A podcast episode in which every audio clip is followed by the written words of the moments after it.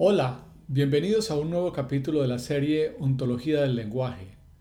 Mi nombre es Eduardo Ríos y a continuación les estaré presentando la narración del escrito El lenguaje del poder, escrito por Rafael Echeverría, socio, fundador y presidente de la red internacional de Newfield Consulting. El artículo está escrito por el doctor Echeverría en primera persona y así lo mantendré durante la lectura. Esta narración es un complemento a los materiales utilizados y distribuidos en las conferencias y está dirigido a los participantes de las mismas de forma tal que lo puedan tener también disponible en sus dispositivos electrónicos, incluyendo sus teléfonos móviles. Gran parte de lo que hemos hecho hasta ahora ha consistido en postular y mostrar el poder del lenguaje. Al poder, por lo tanto, no es necesario presentarlo en este capítulo. Él ha estado permanentemente presente en nuestras argumentaciones. Lo hemos visto aparecer, por ejemplo, cuando postulamos que el lenguaje es generativo y que por tanto crea realidades. Hablamos también de él cuando argumentamos que el poder es el principal criterio para optar entre diferentes interpretaciones. Hablamos del poder que resulta de todos y cada uno de los actos lingüísticos. Nos hemos referido al poder de las conversaciones. Hemos visto cómo el poder está asociado a nuestra capacidad de hacer juicios.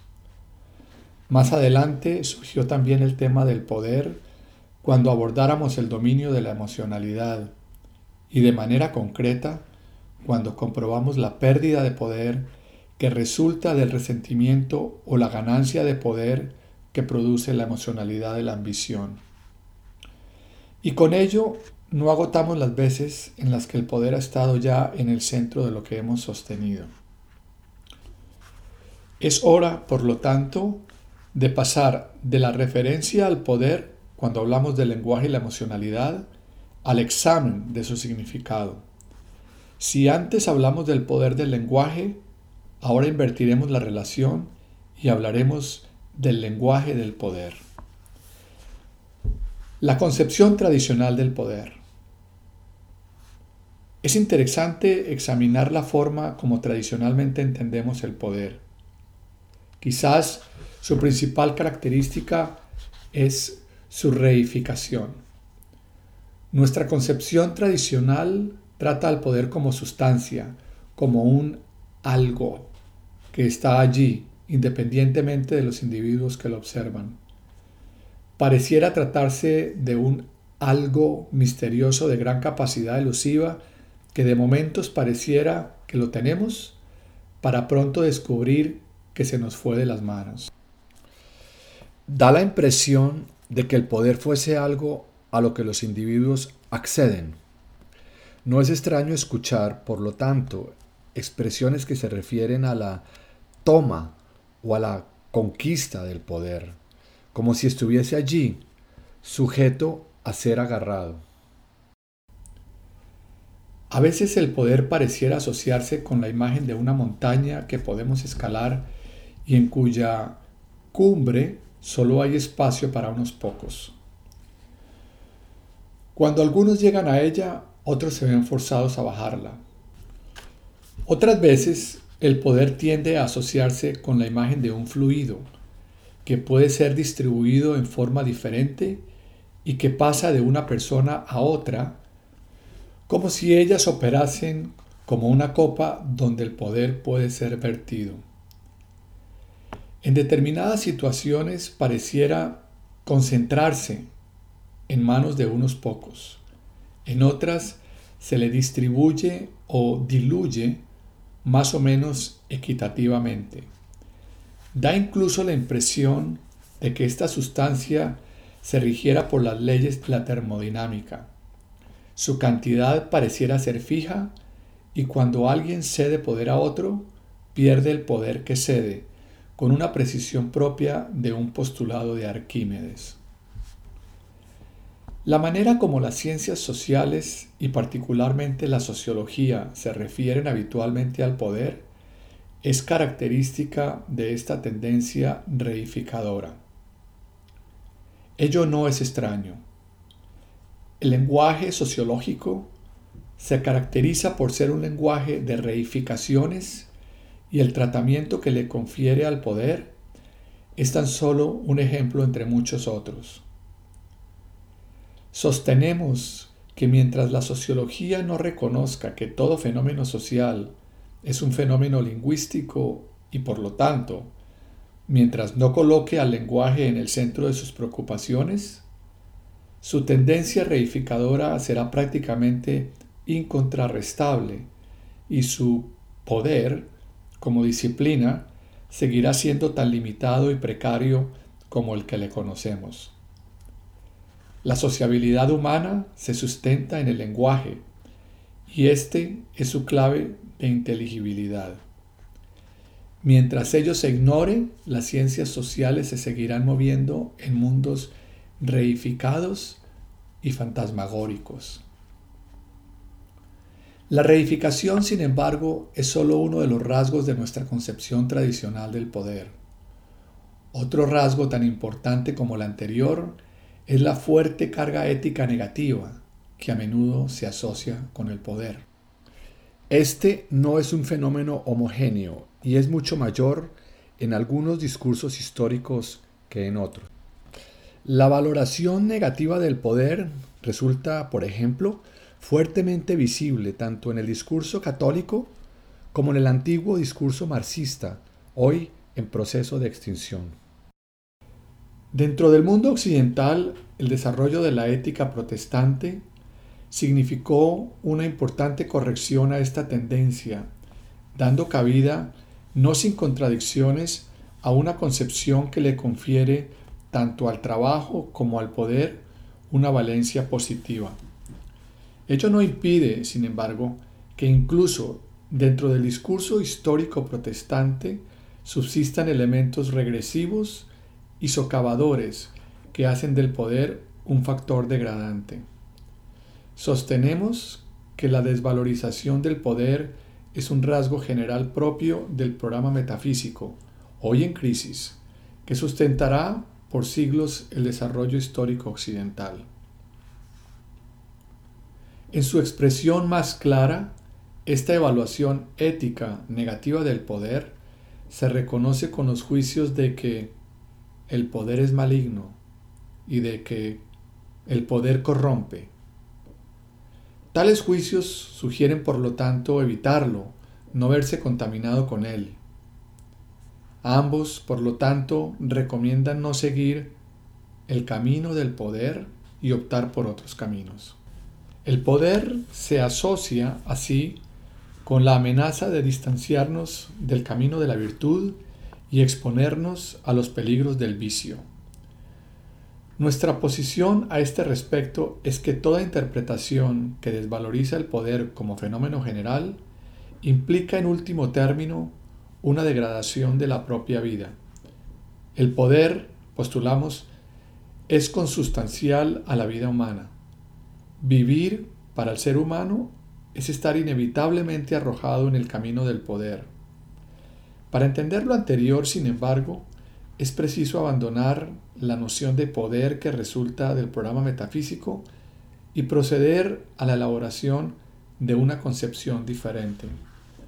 Antes de hacerlo, cabe primero preguntarse, ¿cuáles son dentro del programa metafísico los caminos alternativos ¿Cuáles son los otros caminos disponibles en la vida? Fundamentalmente dos, el camino de la verdad y el camino de la salvación. El camino de la verdad. Tal como hemos sostenido en otro lugar, el programa metafísico se inicia a partir de un movimiento, de una argumentación particular realizada por Sócrates en la Grecia antigua. Comprometido con el gran tema de las virtudes que conducen a los seres humanos a bien vivir, Sócrates adopta la posición de que toda virtud es función de la verdad. Este movimiento desencadenará profundas consecuencias en la historia de la humanidad. Lo interesante de este movimiento, que de por sí coloca a la verdad en el centro de la ética y por lo tanto del sentido profundo de la vida, será sin embargo lo que resulta de él. La verdad de que nos habla Sócrates no es una distinción que nace de la acción y comportamiento humanos, ni surge de la vida concreta de los hombres. La verdad a la que alude Sócrates es un referente absoluto, abstracto y universal, que trasciende y por consiguiente se encuentra más allá de la propia vida humana. La verdad no pertenece al mundo de los hombres. Es más, para Sócrates, la verdad no solo trasciende el mundo de los seres humanos, trasciende incluso el mundo sagrado de los dioses. Las virtudes no son una expresión de lo que los dioses hacen. Lo que los dioses hacen es expresión de las virtudes abstractas y universales que son independientes de ellos. Estas virtudes, en consecuencia, se establecen independientemente de hombres y de dioses. Siendo independientes de ellos, los seres humanos pueden acceder a ellas mediante la razón. La razón es el vehículo que es capaz de conducirnos por el camino de la verdad. Es de esta argumentación propuesta por Sócrates la que dará lugar al nacimiento de la metafísica, iniciada inmediatamente después por Platón y Aristóteles. Estos últimos a diferencia de Sócrates, abandonan como preocupación central la temática del bien vivir y se comprometen fundamentalmente con la búsqueda de la verdad trascendente que se deduce de la ya anotada posición socrática. Es precisamente ese compromiso con el mundo trascendente de la verdad lo que nos constituye como metafísicos, como pensadores que se proyectan más allá del mundo físico circundante, que provocará el asombro a los filósofos presocráticos, y cuyo principio constitutivo, arché, estos procuran aprender. Tal como argumentáramos previamente, en el mundo trascendente de los metafísicos, la verdad converge con el ser, en la total quietud de la inmovilidad. El ser es inmutable. No es extraño, por tanto, que los metafísicos declararan como sus enemigos principales a dos corrientes filosóficas que florecieran con anterioridad e incluso en simultaneidad con ellos. Nos referimos, en primer lugar, como ha sido ya dicho, a la filosofía de Heráclito, que sustentara que todo está en proceso de permanente devenir que nada es inmutable. En segundo lugar, a los sofistas que, siguiendo a Protágoras, suscribían una posición muy diferente de la verdad. Protágoras, quizás el más notable de los sofistas, era amigo personal de Pericles y logró gran influencia en la época en la que Atenas alcanza su esplendor. Protágoras desarrolla la doctrina que posteriormente será conocida como Homo mensura. Ella sostiene que el hombre es la medida de todas las cosas. Dentro de ella no tiene sentido buscar la verdad en el mundo frío y trascendente de las ideas abstractas y universales. Para los sofistas, como también lo entiende Gorgias, otro de sus grandes representantes, la verdad no puede disociarse del poder social del lenguaje al interior de una determinada comunidad. Nadie nos ha mostrado mejor que Nietzsche las consecuencias que resultan de lo que éste llama el patos de la verdad, propuesto por los metafísicos. Como bien apunta Nietzsche, los supuestos en los que descansa el conjunto del edificio metafísico, al sustentarse en el valor privilegiado conferido a la verdad y con ella al mundo trascendente de las ideas, resultan en la degradación de la vida y el mundo humanos. El mundo de la experiencia humana queda convertido en un mundo de equívocas apariencias, cuya verdad se encuentra siempre más allá de sí mismo, en la fría quietud del ser. El mundo verdadero de los metafísicos no es el mundo donde acontece la experiencia de la vida. El mundo en el que transcurre la vida es, en la imagen propuesta por Platón, equivalente al interior de una caverna que recibe la luz desde el exterior a la que no accedemos directamente. Dentro de la caverna solo vemos el movimiento de sombras distorsionadas. Estas son nuestras apariencias, meras formas que no reflejan el verdadero e inmutable ser de las cosas. El camino de la salvación. Algo similar acontece con la propuesta efectuada desde el discurso cristiano y particularmente desde su fusión con el programa metafísico realizada luego de integrarse con el poder imperial romano y de transformarse en el referente político central durante toda la Edad Media. El ideal cristiano no está definido, como para los primeros metafísicos, por el compromiso por alcanzar la verdad a través del poder trascendente de la razón.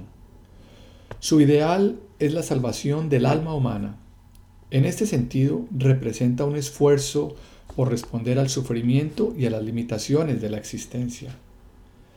El ser humano, nos señala el cristianismo, es un ser desgarrado en su existencia, un ser que vive la gran tragedia de su finitud a la vez que accede al ideal de lo infinito. Su alma se encuentra predestinada a la muerte, siéndole imposible alcanzar la eternidad con la que, sin embargo, le es posible soñar. Jesucristo, sin embargo, ha mostrado un camino de salvación del alma humana. Ha mostrado la existencia de un mundo eterno en otra vida, más allá de la muerte. Ese mundo es el paraíso. No todos, sin embargo, podrán acceder a la vida eterna que ofrece el paraíso. El derecho a él hay que ganarlo en esta, la vida terrenal. El sentido de la existencia para el cristiano por tanto, es asegurar la salvación de su alma y ganar la vida eterna en el paraíso. Desde esta perspectiva es la otra vida la que le confiere sentido a la vida concreta de los seres humanos en la tierra.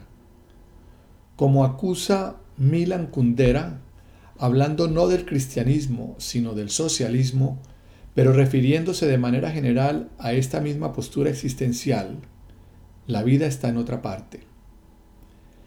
La que realmente importa no es esta vida, sino la otra. Con ello se desencadena nuevamente otra modalidad de devaluación, de degradación de la existencia humana concreta. Este es nuestro punto central de crítica a la propuesta del camino de la salvación, su degradación de la vida humana concreta. Y es sólo cuando observamos que el camino de la salvación aparece asociado con la degradación de la vida humana que nuestra crítica a él es pertinente. No criticamos, por lo tanto, la propuesta en sí de otra vida, ni tampoco la idea misma de un camino de salvación, en la medida en que podamos sustentarlos sin degradar la vida humana. Nuestro punto de crítica, insistimos, se dirige al supuesto de que para salvar el alma es necesario sacrificar la vida. Solo nos oponemos a la idea del sacrificio humano en pos del ideal de la salvación. Dentro de la interpretación predominante del camino de la salvación, se suele suponer que en la medida en que el sentido de esta vida está conferido por la otra, todo lo que significa la plena afirmación de esta vida, con independencia del esfuerzo por alcanzar la salvación, es el menos sospechoso. Lo que no subordine el valor de nuestra existencia concreta a los valores superiores de la vida eterna suele ser interpretado como un alejamiento del camino de la virtud. La felicidad humana resulta de la satisfacción de haber hecho méritos que son necesarios para la vida trascendente. Toda otra forma de felicidad o de goce son vistas como tentaciones que incitan al cristiano al pecado y que, por tanto, requieren ser evitadas. El objetivo de esta vida es básicamente uno, el objetivo cristiano de la salvación. Desde esta perspectiva, toda forma de afirmación de la vida terrenal por la vida misma y por tanto ajena al ideal de salvación suele ser sancionada negativamente. Cuando ello sucede, el cristiano no solo vive en el desgarramiento que es propio de toda forma de existencia humana, añade a este el desgarramiento que resulta de tener que responder a dos lógicas existenciales diferentes. La que corresponde a esta, su vida humana concreta, y la de la otra vida. Desde este discurso ético, el afirmar el valor inmanente de la vida humana suele generar culpa y el temor de comprometer la salvación. Este discurso ético fue por siglos uno de los discursos predominantes del mundo occidental. Su influencia se preservaba, entre otras razones, al no ser cuestionado por discursos diferentes. Hoy, sin embargo, este discurso ha entrado en una fase crítica. Varios factores contribuyen a ello. Entre estos, cabe mencionar al menos tres. En primer lugar, el creciente poder y el mayor nivel de autonomía que el individuo ha alcanzado frente a las organizaciones institucionales en general y muy particularmente frente a la autoridad de la Iglesia. Hoy, el sometimiento a la autoridad de la Iglesia es asunto voluntario. No lo era así en el pasado y la Iglesia tenía un poder sobre los individuos que hoy ya no posee. En segundo lugar, la exposición en un mundo interdependiente a la influencia de múltiples discursos diferentes, de múltiples formas de vida distintas, de múltiples opciones para generarle sentido a la vida. Actualmente, los impíos han ganado un grado de respetabilidad que no tuvieron nunca en el pasado y sus propios caminos de salvación, sus éticas de vida diferentes, han dejado de resultarnos aberrantes. En muchos casos nos parecen incluso atractivos. Por último, cabe también mencionar la gran crisis que encaran hoy en general todos los metadiscursos en su objetivo por garantizar un sentido de vida estable al ser humano. Es lo que se ha dado en caracterizar como la condición posmoderna. En este contexto, el propio discurso cristiano y su propuesta del camino de la salvación resultan históricamente insuficientes para asegurarnos plenamente el sentido que debemos proveernos para efectuar el tránsito por esta vida humana. Todo ello crea condiciones que nos permiten repensar el sentido de la vida y desde allí replantearnos el problema del poder. Los caminos encubiertos del poder.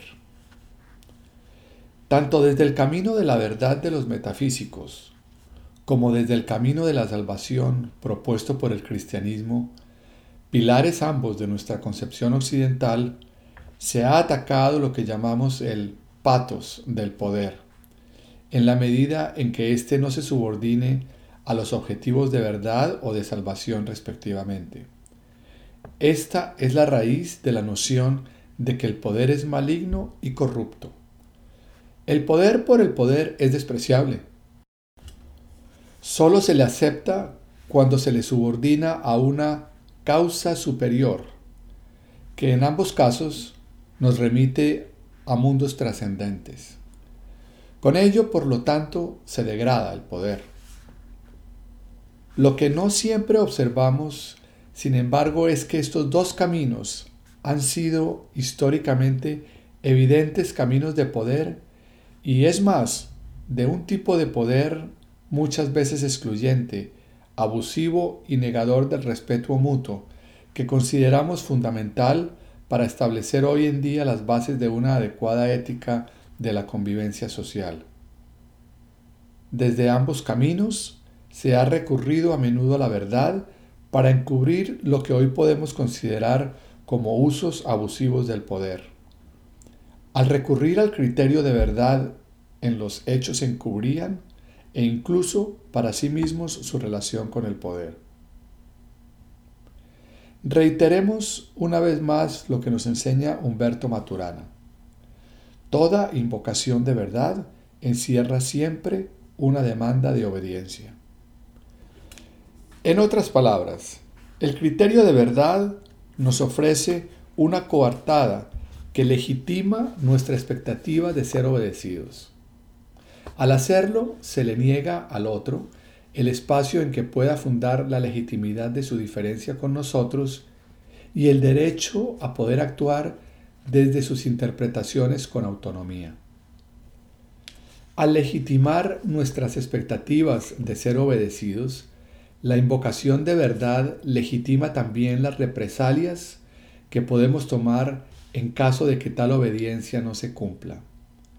La verdad, por lo tanto, le confiere legitimidad al uso de la violencia con el otro, legitima la ausencia de respeto mutuo. Es sólo cuando ponemos en discusión la legitimidad de la invocación de verdad que abrimos un espacio donde el otro puede emerger como un ser diferente, legítimo y autónomo. Es sólo entonces cuando comprobamos la emergencia de una interpretación del poder diferente que no remite necesariamente a la idea de que el poder sea despreciable, maligno y corrupto. Es más, descubrimos, por el contrario, que una de las condiciones que se asocia con el ejercicio abusivo del poder es precisamente la propia invocación de verdad que aparentaba distanciarse de él o conferirle un manto purificador. No pretendemos negar el uso abusivo del poder, ni mucho menos defenderlo. Muy por el contrario, todo nuestro planteamiento se dirige a otorgarle a la temática del poder una sólida base ética concordante con el valor del respeto mutuo. Para hacerlo, sin embargo, creemos imprescindible cuestionar la manera como éste es concebido dentro del programa metafísico y los vínculos que esta concepción tiene con los supuestos centrales de dicho programa.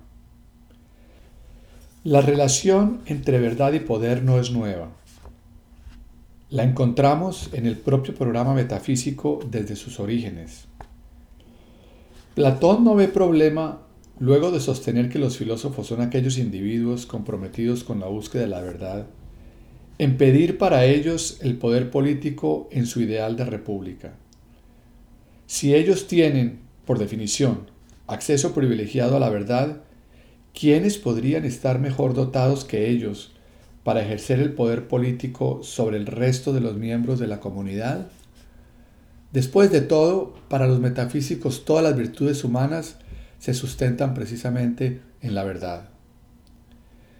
Estamos tan acostumbrados al ideal de verdad trascendente planteado por el programa metafísico que no logramos vislumbrar cómo podríamos prescindir de él. De la misma manera, nos es difícil imaginar la posibilidad de pensar la temática del poder sobre bases éticas diferentes, distintas de aquellas que le ofrece la metafísica. Sin embargo, no hay que ir tan lejos para descubrir dentro de nuestra propia historia occidental experiencias históricas concretas, altamente exitosas, basadas en ideales muy diferentes.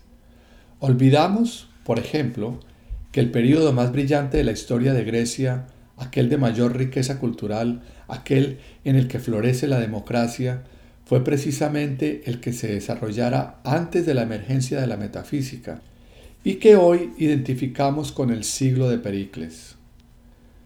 Como bien nos señala Nietzsche, el nacimiento de la metafísica marca el inicio de la decadencia de Atenas y con ella la del mundo helénico. Pero es más, la historia de Roma tampoco se da bajo el predominio del pensamiento metafísico. Si bien Platón y Aristóteles eran conocidos en Roma, nunca llegaron a ser los principales guías o inspiradores de los romanos. No es una casualidad que no contemos entre los romanos con ningún metafísico de nota. Por el contrario, la mayor influencia filosófica durante el periodo romano la ejercieron los estoicos. Y uno de los periodos más sobresalientes, aquel considerado como el del apogeo y mayor poderío del imperio romano, fue aquel que coincide con el reino del emperador Adriano y en el que se registra la mayor influencia estoica. La gran obsesión de los romanos no fue la verdad, sino el poder, y en general lo ejercieron desde la aceptación de la diversidad humana y desde el respeto hacia quienes pensaban y tenían creencias diferentes de ellos. Nuevamente, cuando el cristianismo accede a las esferas más altas de influencia en el imperio, Roma iniciaba su decadencia. Es interesante seguir la magistral interpretación propuesta por Gibbons a este respecto. El poder como fenómeno lingüístico. Habiendo caracterizado en líneas gruesas la concepción tradicional del poder y sus fuentes discursivas de inspiración, es oportuno iniciar el desarrollo de nuestra propia concepción del poder. Para hacerlo, lo primero que nos interesa es avanzar hacia la dereificación que denunciáramos en la concepción tradicional. Ello implica desplazarnos del supuesto de que el poder constituye algún tipo de sustancia. Nuestro postulado central con respecto al poder es que este es un fenómeno que emerge, en cuanto tal, de la capacidad del lenguaje de los seres humanos. Sin el lenguaje, el fenómeno del poder no existe. Solo cuando aceptamos lo anterior estamos en condiciones de disolver la noción del poder como sustancia. El poder, desde nuestra perspectiva, no remite a sustancia o propiedad alguna que sea independiente de nuestras observaciones. Sin un observador provisto de lenguaje, el poder como tal no se ve. No se trata, sin embargo, de que no se vea porque esté oculto, escondido o encubierto, a la espera de ser revelado o descubierto. No se le observa porque es el propio observador quien lo constituye como el fenómeno que es. El poder, por lo tanto, no es un fenómeno independiente del observador. El propio proceso de observación lo constituye como fenómeno.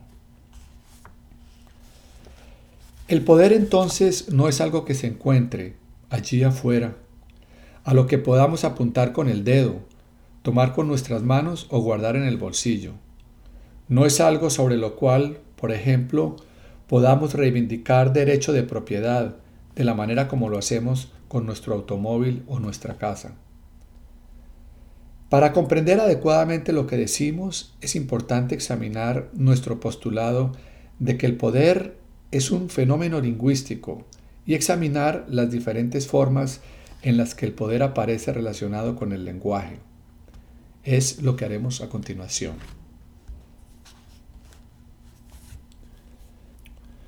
El poder como distinción lingüística. La primera relación del poder con el lenguaje, y sin duda la más superficial, surge del reconocimiento de que el poder es una distinción lingüística, una distinción que hacemos en el lenguaje. Decimos que esta es la relación más superficial porque cada vez que preguntamos por algo, podemos en rigor responder que se trata de una distinción lingüística. Todo aquello sobre lo que podemos preguntar, dado que el preguntar sucede necesariamente en el lenguaje, será siempre el resultado de algún proceso de distinción. Solo como resultado de una distinción podemos traer algo a la mano y preguntarnos de qué se trata ese algo que somos capaces de diferenciar del resto. Sobre aquello que no distinguimos no podemos preguntar. De allí precisamente la importancia de nuestras distinciones. Tenemos, sin embargo, distintos tipos de distinciones. En un extremo podemos reconocer algunas distinciones que están fuertemente determinadas por nuestra estructura biológica. Podemos aventurar, por lo tanto, que todo ser humano, provisto de condiciones biológicas normales para la especie, distinguirá un determinado rango de fenómenos por razones estrictamente biológicas. Un ejemplo es la percepción de determinados ruidos. Dado como somos los seres humanos, determinados ruidos serán registrados dentro de nuestro campo perceptivo. Lo mismo podemos decir con respecto a la experiencia con determinados obstáculos físicos o a la experiencia del vacío. En estos casos cabe esperar que las diferentes comunidades humanas, independientemente de los lenguajes que las constituyan en cuanto a comunidades, tendrán distinciones lingüísticas para estos fenómenos. En el otro extremo tenemos distinciones que son el resultado exclusivo de operaciones lingüísticas. Ellas no se producen como expresión de la respuesta de nuestra estructura biológica a lo que sucede en nuestro medio, sino que son el producto del poder del lenguaje para generarnos observaciones y experiencias que sin él no podríamos tener. Las distinciones matemáticas son un buen ejemplo de lo que señalamos y dentro de ellas un caso típico es el de la distinción de cero. Dado que diferentes distinciones poseen poder diferente, aquellas que muestran ser más poderosas tenderán a perdurar, serán transmitidas de una comunidad a otra y en muchos casos son inventadas independientemente por comunidades diferentes. Nuestras distinciones, entre otros factores, nos constituyen en el tipo de observador que somos. Provistos de un vasto conjunto de distinciones, cuyas raíces podrán ser más o menos biológicas, más o menos lingüísticas, pero como tales, como distinciones, viven siempre en el lenguaje. Nos constituimos en un particular tipo de observador y nos abrimos a experiencias diferentes. De allí que digamos que no solo observamos con nuestros sentidos, por sobre todo observamos con nuestras distinciones lingüísticas. Una vez que nos hemos constituido como un particular observador dentro de una determinada comunidad, podemos hacer una nueva distinción sobre el carácter de nuestras distinciones. Se trata de la distinción del observar como descripción y el observar como adscripción. Cuando describimos, aquello que distinguimos pertenece a aquello que el observador observa. El centro de gravedad en este caso está colocado en lo observado, o si se quiere, en el mundo. Cuando adscribimos, en cambio, es el propio observador el que le confiere al observado aquello que se constituye en el proceso de adscripción. El centro de gravedad está ahora en el propio observador. Como puede apreciarse, esta distinción entre la descripción y la adscripción es equivalente a la efectuada con anterioridad entre afirmaciones y juicios. Las afirmaciones, decimos, son descripciones, los juicios son adscripciones. Cuando hacemos juicios, conferimos al mundo y a sus entidades constitutivas rasgos que resultan de la forma como nos relacionamos con ellos. Los juicios, por consiguiente, no solo hablan de las entidades a las que se refieren, sino de la relación que establecemos con ellas. Los juicios, por lo tanto, siempre hablan tanto sobre la persona que los emite como sobre el mundo que es enjuiciado. En consecuencia, los juicios operan como sintetizadores de la forma en que estamos en el mundo, o lo que Heidegger llama el Dasein. A partir de lo anterior cabe entonces preguntarse, ¿qué tipo de distinción es el poder? Parte de la respuesta ya la hemos entregado. El poder, siendo lingüístico como lo es toda distinción, es una distinción cuyo fundamento no es biológico, sino lingüístico. El lenguaje lo constituye como tal. Pero cuando hablamos del poder, estamos haciendo una descripción o una adscripción. Hay en su raíz una afirmación o un juicio. El poder es un juicio. El poder, sostenemos, es un juicio. Como distinción lingüística, el poder no se refiere a una sustancia cuya existencia podamos suponer independiente de nosotros. Por el contrario, el poder siempre vive como un juicio que hacemos. Sin nuestra capacidad de hacer juicios, no nos sería posible hablar del poder, reconocerlo como fenómeno ni vivir su experiencia. Al reconocerlo como juicio, estamos señalando que cuando hablamos del poder estamos haciendo una adscripción, estamos adscribiéndole algo a una determinada entidad, algo que no pertenece como tal a la entidad, sino a la manera en que nosotros, como observadores, nos relacionamos con ella. Tal como sucede con todo juicio, con toda adscripción, es el observador quien le confiere un determinado rasgo a una entidad particular. ¿Qué tipo de juicio es el poder? El poder se constituye en cuanto fenómeno a partir de un juicio emitido por un observador sobre la mayor capacidad de generar acción de una determinada entidad. Al decir mayor, reconocemos que estamos comparando la capacidad de generar acción de la entidad que examinamos con la capacidad más restringida de generar acción de otras entidades equivalentes. Examinemos brevemente algunos de los elementos contenidos en este postulado. El poder como juicio se refiere a una determinada entidad. ¿Por qué hablamos de entidad? Para hacer presente que el juicio de poder lo hacemos para cualquier unidad que presumamos con capacidad de acción. Podemos distinguir tres tipos de entidades los agentes, las máquinas y las herramientas. Llamamos agentes a entidades con capacidad autónoma de acción. A las acciones de estos podemos atribuirles, interpretarles, una determinada inquietud. En el caso de los agentes podemos decir que ellos actúan como forma de hacerse cargo de alguna inquietud. Los agentes pueden ser individuos o agentes colectivos, paréntesis, organizaciones, comunidades, etc.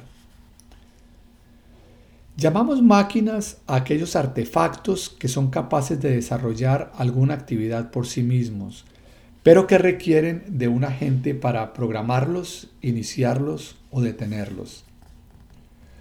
Con el desarrollo de variados mecanismos de retroalimentación, la distinción entre agentes autónomos y máquinas se ha hecho cada vez más difusa y problemática, como nos lo muestra la discusión registrada en torno a la temática de la inteligencia artificial.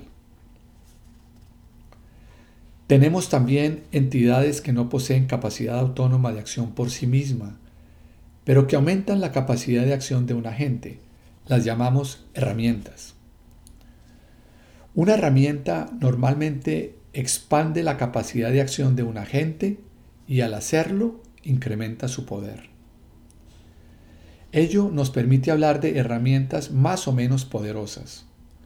Cuando lo hacemos, sin embargo, usamos la distinción de poder por referencia a la gente que hace uso de la herramienta. En cuanto tales, las herramientas no poseen poder, ellas incrementan el poder de los agentes. El poder, hemos dicho, es un juicio sobre capacidad de generar acción. La acción, por lo tanto, es el referente básico del juicio de poder.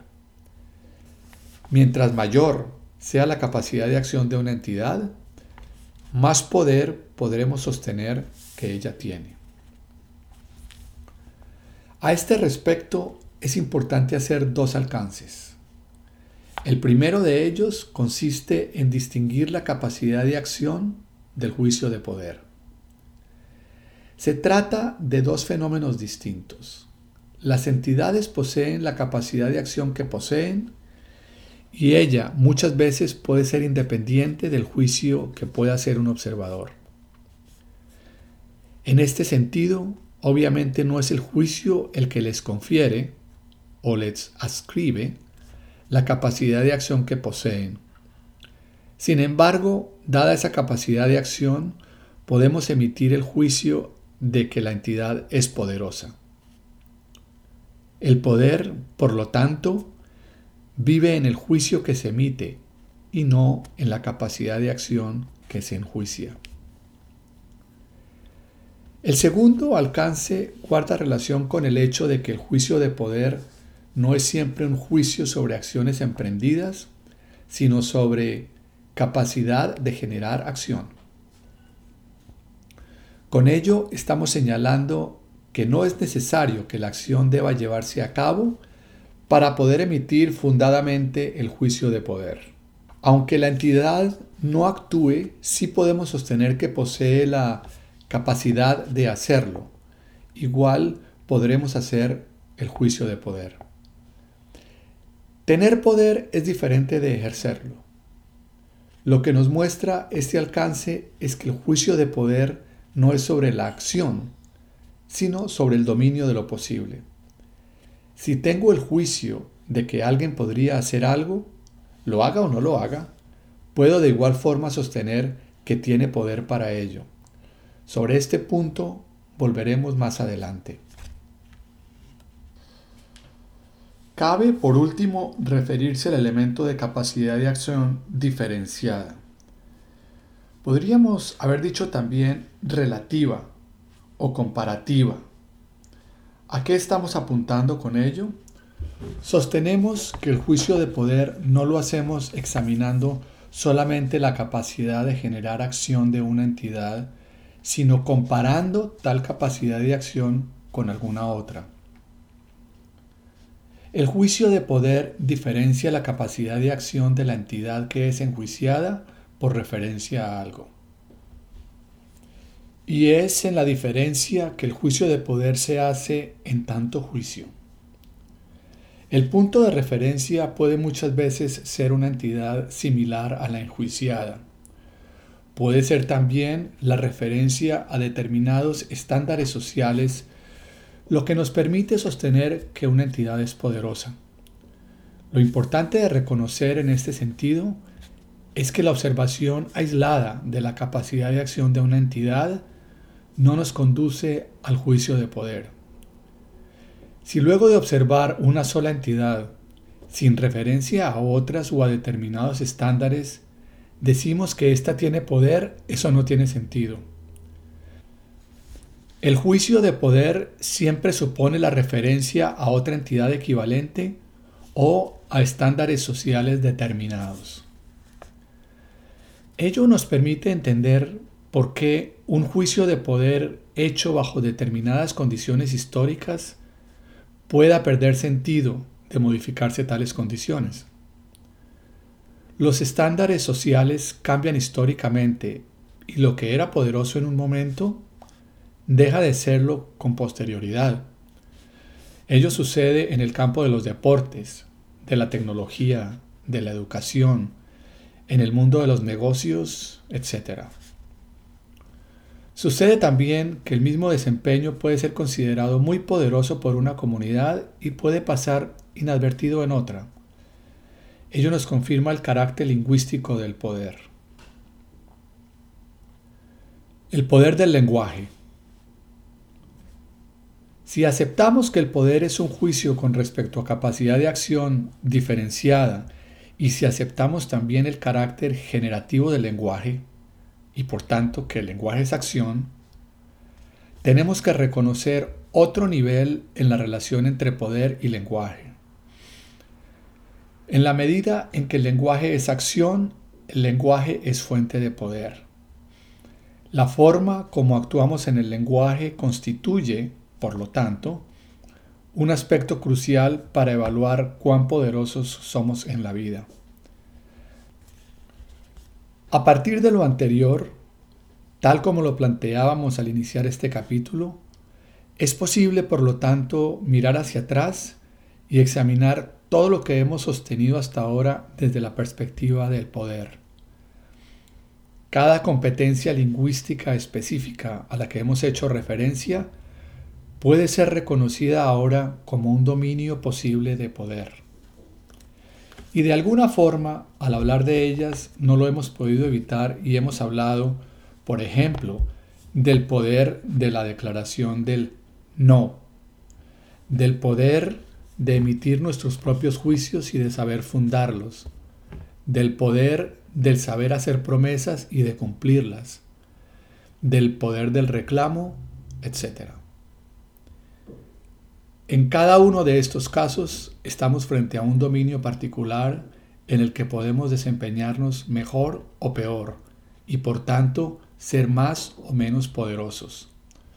Cuando examinamos el lenguaje en su conjunto, podemos distinguir cuatro dominios diferentes de competencias lingüísticas y por consiguiente cuatro fuentes de poder.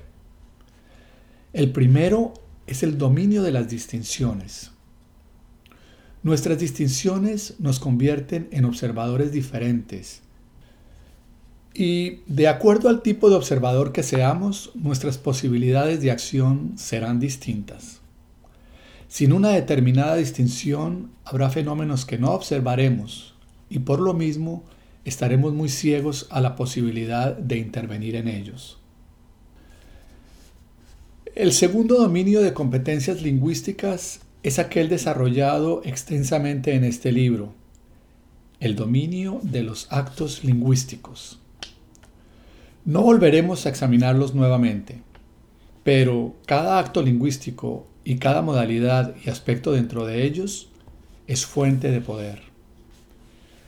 Dentro del conjunto de los actos lingüísticos hay particularmente dos que son tradicionalmente los indicadores más importantes del juicio de poder. Nos referimos a las declaraciones y a las peticiones. Decimos que el presidente de la República de un determinado país tiene poder porque a diferencia de lo que sucede con los demás ciudadanos del país, lo que éste declara conlleva la autoridad para modificar el estado de las cosas y porque sus peticiones se aceptan y se cumplen. Podrá haber muchas y diferentes razones para ello, pero su poder se manifiesta centralmente en el ejercicio de estos dos actos lingüísticos. Su poder es el poder de la palabra.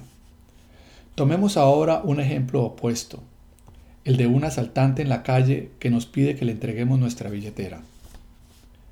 Nuevamente podrá haber muchas razones que nos lleven a comportarnos de una u otra forma con respecto a su petición. El hecho que tenga un cuchillo en la mano y que especulemos sobre las consecuencias que resultarían de decirle que no son algunas de ellas. Sin embargo, su poder se manifestará en su capacidad de hacernos aceptar su petición. Su poder es, de igual forma, el poder de la palabra. Esto nos lleva a un punto que consideramos de la mayor importancia, el poder sobre otros, que se ejerce imponiendo la propia palabra y haciendo que otros la cumplan. Esta forma de poder en último término, depende siempre no de quien pide o declara, sino de quien acepta. Podrá haber razones muy justificadas para conceder tal aceptación, entre otras, como en el caso del asaltante, el juicio de no querer arriesgar la vida. No estamos emitiendo un juicio moral al respecto, pero ello no impide reconocer que en último término la fuente de este tipo de poder reside siempre en quien acepta la palabra del otro. Esta modalidad de poder es siempre una concesión hecha por aquel sobre quien el poder se ejerce. Muchas veces nos referimos al poder del dinero o al poder de las armas. No siempre reconocemos, sin embargo, que tanto el dinero como la fuerza suelen ser factores de poder en cuanto gravitan sobre el poder de la palabra. El dinero nos permite pedir y en la medida en que estemos dispuestos a despojarnos de él en la cantidad que estipule quien posee aquello que pedimos, obtendremos lo que pedimos. Al hacerlo, dejamos al otro en posesión de nuestro dinero y por lo tanto con la capacidad de iniciar este mismo juego por su cuenta.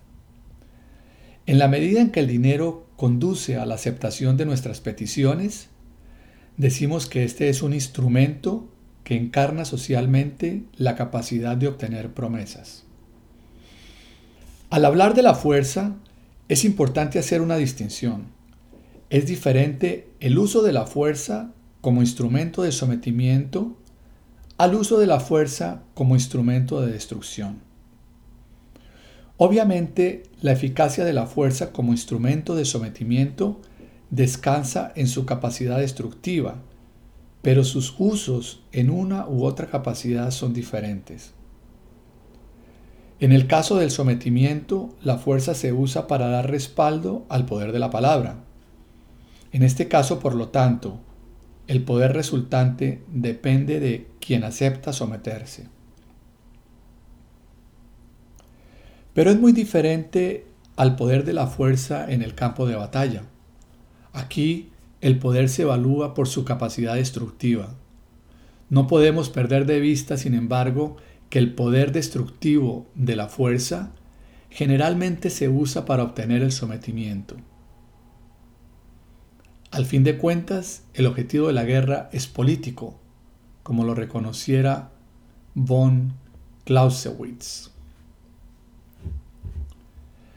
Al examinar el dominio de competencias lingüísticas que guardan relación con los actos lingüísticos, es importante no olvidar que no basta considerar a estos últimos en forma separada.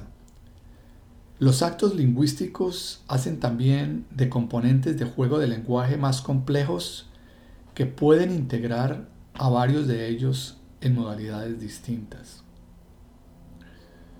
Un tercer dominio de competencias lingüísticas relacionadas con el poder se refiere a las narrativas. Estos son tejidos lingüísticos interpretativos que como tales procuran generar sentido y establecen relaciones entre las entidades, las acciones y los eventos de nuestro mundo de experiencias. Las narrativas nos proporcionan una base desde la cual actuamos en el mundo. Según el tipo de narrativa que sustentemos, nuestras posibilidades de acción serán diferentes. De allí, por lo tanto, que podamos hablar también del poder del lenguaje haciendo referencia al poder de nuestras narrativas. Un ejemplo reiterado de un tipo de narrativa de gran poder lo constituyen las ciencias. Ellas nos ofrecen un tipo particular de explicación de los fenómenos que nos permiten generarlos o reproducirlos. Por último, un cuarto dominio de competencias lingüísticas también relacionadas con el poder es el dominio de las conversaciones. Tal como fuera ya expuesto, a través de las conversaciones podemos no solo actuar directamente y modificar el estado actual de las cosas, podemos también modificar el estado de lo posible, de manera de poder posteriormente intervenir directamente. Hemos insistido en que el poder no resulta solo de nuestros desempeños efectivos, sino que involucra también un juicio sobre nuestras posibilidades de acción, independientemente de las acciones ejecutadas. Dentro de las diferentes tipologías de conversaciones que hemos presentado, hay dos que están directamente vinculadas con nuestra capacidad de ampliar nuestro horizonte de posibilidades. Nos referimos a las conversaciones de posibles acciones y de posibles conversaciones. Alcanzar competencias en ellas es fuente importante de poder personal. En general, Mientras mayor sea el componente reflexivo de nuestras conversaciones, mayor será la capacidad de éstas de expandir lo posible, en la medida que ello permite examinar el espacio posible que otras conversaciones dan por sentado. La facticidad del poder. A partir de lo ya señalado, queda de manifiesto cuán absurdo resulta el adoptar una posición contraria al poder. Particularmente luego que aceptamos que el poder no es una sustancia que esté allí afuera y sobre la cual sea pertinente tomar una posición a favor o en contra. Una vez que reconocemos al poder como un juicio sobre la capacidad de generar acción y una vez que reconocemos que los individuos y agrupaciones de individuos tienen y tendrán inevitablemente capacidades diferentes de generar acciones, descubrimos que oponerse al poder no solo es inconducente, pues este será un juicio que seguiremos haciendo, sino que es también autolimitante. Oponerse al poder como tal nos conduce al camino de la impotencia. Impotente es quien no tiene poder. Es alguien que padece la vida sin lograr o querer intervenir en ella. Y al no intervenir hace de los demás los amos de su propia existencia. El impotente vive en la resignación desde la cual nada es posible, ninguna acción hace sentido. El impotente es caldo de cultivo para el resentimiento, pues su inacción no podrá detener la acción de los demás ni los efectos de ésta sobre sí mismo. A menudo, sin embargo, quienes sostienen oponerse al poder no están precisamente optando por la impotencia, sino que están manifestando que resienten un poder que no saben cómo contrarrestar. El poder es una facticidad de la vida. No hay ser humano que pueda prescindir de él. Oponerse al poder es estar desde ya al interior de los juegos de poder. Y si bien podemos legítimamente cuestionar y oponernos a la forma como el poder se juega socialmente o los fundamentos sociales que les confieren poder a unos y se le restringen a otros, no por ello podemos sustraernos a ser partícipes del juego de poder que es la vida. La forma más adecuada de oponernos a formas de poder que rechazamos es precisamente jugando al poder. El poder resulta de la capacidad de acción de los seres humanos y del hecho de que esta capacidad de acción no es ni podrá ser igual para todos, pues como individuos somos y seremos diferentes. La distribución desigual del poder es una facticidad de la convivencia social. Una forma frecuente de oponernos a la facticidad del poder es reivindicando el ideal de la igualdad. En la medida en que el juicio de poder es siempre un juicio de desigualdad, de capacidad diferencial de generar acción, toda forma de poder, vista desde el ideal de la igualdad, es siempre sospechosa. Lo importante a este respecto es examinar de qué igualdad estamos hablando. La historia, en la medida que acrecienta el proceso de individualización de los seres humanos, nos hace cada vez más diferentes y más autónomos. Nunca fuimos iguales y cada vez lo somos menos. La única igualdad que resulta coherente dentro de este proceso de individualización histórica es aquella que garantiza a todos condiciones básicas para participar en los juegos sociales de poder. Es la igualdad de oportunidades para participar en tales juegos. Es aquella que cuestiona desde bases éticas que los juegos de poder de algunos le niegan la participación a otros.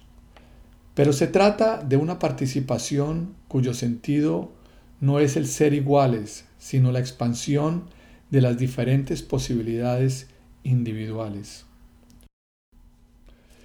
Michel Foucault ha sido uno de los pensadores contemporáneos más importantes que nos ha mostrado cómo el poder permea, sin excepción, el conjunto de la vida social. Su gran contribución ha sido precisamente la de revelar cómo el poder está presente en toda institución, en todo discurso, en toda relación social. Su gran debilidad, sin embargo, es que lo hace desde la denuncia, sin lograr aceptar la facticidad del poder. Cada vez que su dedo muestra el poder, uno escucha una acusación. Foucault resiente el poder. No estamos sosteniendo que toda forma de poder sea, desde un punto de vista ético, aceptable, pero no basta exhibir la presencia de poder para que ello, por sí mismo, sea suficiente para impugnarlo.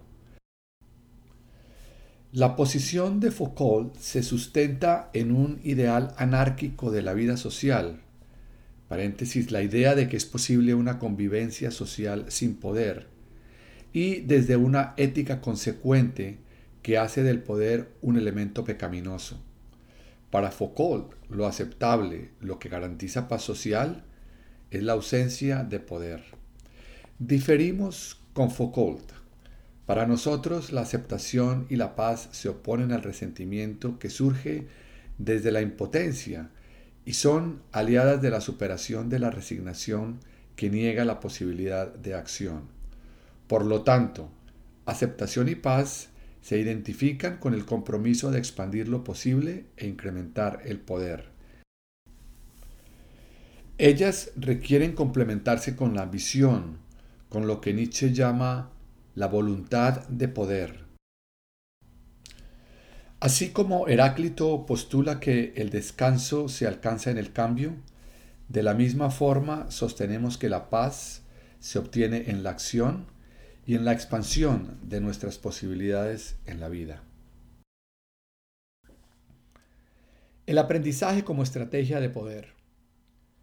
Hemos postulado que el poder es la capacidad diferencial de generar acción de una entidad. Hasta ahora hemos concebido el término diferencial o comparativo en relación a otra entidad o a determinados estándares sociales. Sin embargo, también podemos hacerlo comparando la capacidad de generación de acción de una misma entidad en dos momentos diferentes en el tiempo. Cuando hacemos esto, estamos frente a una forma particular de poder que habitualmente llamamos aprendizaje.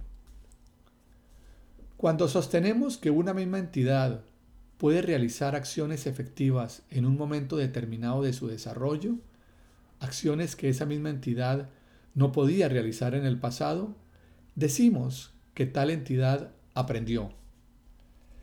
El aprendizaje es, pues, un juicio de poder. Lo que en términos de acción efectiva no era posible antes, logra ser posible después. Es interesante examinar lo dicho desde el punto de vista del tipo de concepto de aprendizaje que presupone. Tal como argumentáramos con respecto al poder, el aprendizaje, sostenemos, es un juicio. Podemos hacer lo que hacemos, pero solo podemos decir que hubo aprendizaje cuando emitimos el juicio de que aquello que podemos hacer en el presente no lo podíamos hacer en el pasado. Y se trata, por lo tanto, de un juicio que remite a nuestra capacidad de acción. No hay aprendizaje como no hay saber que no remita de una u otra forma a nuestra capacidad de acción efectiva.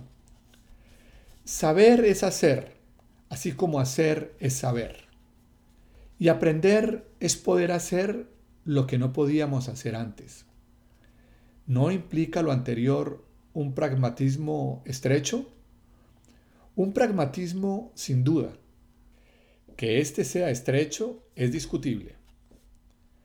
Al remitir todo aprendizaje y todo saber a nuestra capacidad de acción, no estamos sugiriendo que determinadas situaciones que previamente concebíamos como aprendizaje o como saber deben ser ahora excluidas de la lista de las cosas aprendidas o sabidas. No estamos restringiendo nuestras nociones de aprendizaje y de saber.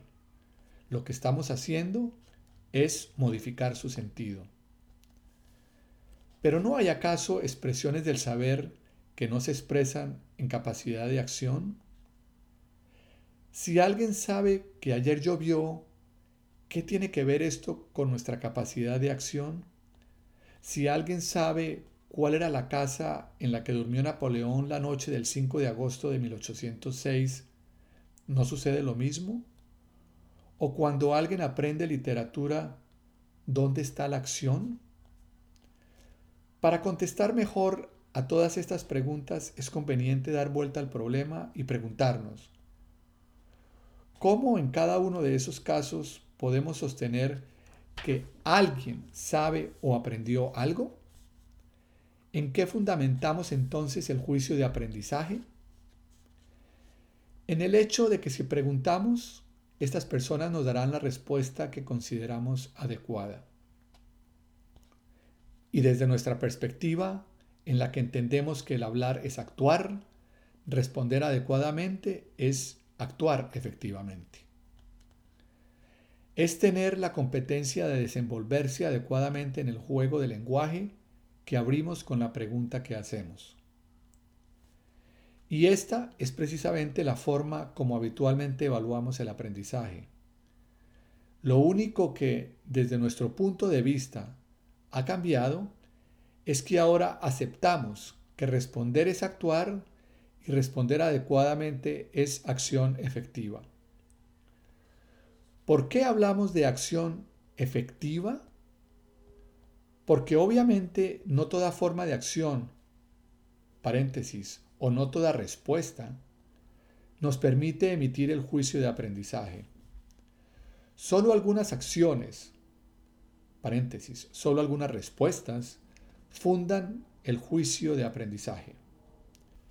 Ello implica que además de actuar, quien se encuentra en proceso de aprendizaje se somete al juicio de alguien a quien le confiere la autoridad para determinar si su acción o su respuesta es efectiva. Tal como sucedía cuando nos referíamos al poder de la palabra de un individuo sobre otros, el juicio de aprendizaje se confiere. Se le confiere a quien investimos con autoridad para hacerlo. El aprendizaje, nos dice a menudo Humberto Maturana, es obsequio, paréntesis, un juicio, que el profesor le hace, paréntesis, le confiere al alumno, sobre la base de las acciones ejecutadas por éste. A partir de lo señalado, comprobamos que cuando aprendemos algo, expandimos nuestra capacidad de acción y por lo tanto incrementamos nuestro poder. Cada vez que adquirimos nuevas competencias, ganamos poder. El aprendizaje nos permite diferenciarnos de cómo éramos en el pasado, en términos de nuestra capacidad de acción. Al diferenciarnos de nuestra capacidad de acción pasada, aceleramos nuestro proceso de devenir y nos transformamos en seres humanos diferentes. Somos de acuerdo a cómo actuamos. La acción genera ser. El aprendizaje como modalidad de poder es parte crucial del proceso del devenir al que nos exponemos al vivir. Seducción, autoridad institucional y fuerza como estrategias de poder. Hemos sostenido que el poder se asocia no solo con las acciones que realizamos, sino por sobre todo con el espacio de posibilidades de que disponemos para actuar. Al comparar a una persona con los demás, podemos juzgar que ella dispone de un amplio espacio de posibilidades de acción. Diremos, en consecuencia, que esta persona tiene poder. Sin embargo, cabe considerar que esa persona no haga uso del espacio de posibilidades de que dispone y por consiguiente no ejecute las acciones que le son posibles. El poder, por lo tanto, remite al espacio de posibilidades, al espacio de acciones posibles, más que a las acciones efectivamente ejecutadas. Estas últimas corresponden al ejercicio del poder que se especifica al nivel del espacio de posibilidades. Mientras mayores sean, en términos comparativos, nuestras posibilidades de acción, mayor será nuestro poder. Ello define diferentes estrategias posibles para incrementar nuestro poder. Una de ellas, ya lo vimos, es el aprendizaje. A través de él incrementamos nuestra capacidad de acción y por tanto nuestro espacio de posibilidades por la vía de ganar nuevas competencias que nos permiten hacer lo que antes no podíamos. El centro de gravedad de aprendizaje como estrategia de poder es la capacidad de acción de la persona en cuestión. Lo que nos es posible, sin embargo, no depende solo de lo que seamos capaces de hacer, sino también del juicio que otros tengan de nosotros. No debemos olvidar que la posibilidad se constituye como tal en un juicio. Como todo juicio, este puede estar fundado o infundado, y el proceso de fundarlo nos remite a condiciones que se sitúan más allá del propio juicio.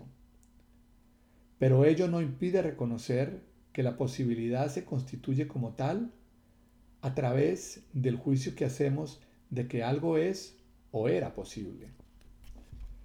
La relación entre poder, posibilidad y juicio tiene importantes consecuencias prácticas. Ellas se observan con mayor claridad cuando examinamos el poder que resulta de nuestra relación con los demás y que se manifiesta en la forma como respondan a nuestras declaraciones y peticiones. Ya hemos examinado la gravitación de estos dos aspectos en nuestro poder personal sobre otros. Lo que nos interesa destacar aquí es que el poder que alcancemos sobre los demás para concitar autoridad a nuestras declaraciones y aceptación a nuestras peticiones depende no solo de nuestras competencias, sino muy particularmente de los juicios que los demás hagan sobre nosotros. Estos juicios contribuyen de manera decisiva en conformar el espacio de nuestras posibilidades de acción con ellos y por lo tanto son factores centrales de nuestro poder. En otras palabras, nuestro poder personal no es solo función de lo que seamos capaces de hacer, sino también del juicio que los demás tengan sobre lo que somos capaces de hacer. Lo anterior define tres estrategias adicionales de poder personal según se sustenten en la seducción, la autoridad institucional o la fuerza. La estrategia de la seducción descansa en nuestra capacidad de generar en otros el juicio de que somos una posibilidad para ellos. En la medida en que concitemos tal juicio, expandimos nuestra capacidad de acción con ellos los encontramos más dispuestos a conferir autoridad a lo que declaramos y aceptar nuestras peticiones. Una forma habitual de seducción es la que observamos en el cortejo, en los juegos de amor. En la medida que el otro haga el juicio de que somos una posibilidad amorosa para él o para ella, nuestras propias posibilidades con él o ella se expandirán. Una de mis alumnas me señalaba en cierta oportunidad, comillas, yo entiendo poco del poder, pero reconozco el poder que tengo con los hombres, tener algo que ellos desean, cierro comillas. Nuestra interpretación de la seducción, sin embargo, trasciende el dominio de los juegos del amor. Cada vez que logramos concitar en el otro el juicio de que somos una posibilidad para él, estamos en el juego de la seducción. Y podemos ser una posibilidad en términos de nuestras competencias profesionales, de nuestras interpretaciones sobre la vida, de que tenemos un producto que se hace cargo de sus inquietudes, etc. La seducción, por lo tanto, constituye una competencia ontológica que puede adquirir diferentes modalidades concretas. Entre ellas, Cabe mencionar, por ejemplo, el marketing y las ventas, el proselitismo político, la labor misionera de los religiosos, la pedagogía, etc. En todas ellas, el objetivo del juego en cuestión es la modificación del espacio de lo posible del otro en función de lo que nosotros tenemos que ofrecer. Nuestra competencia de hacer ofertas, es más, de ser una oferta para el otro, está en el centro de la seducción como estrategia de poder. Un caso particular de seducción es la persuasión.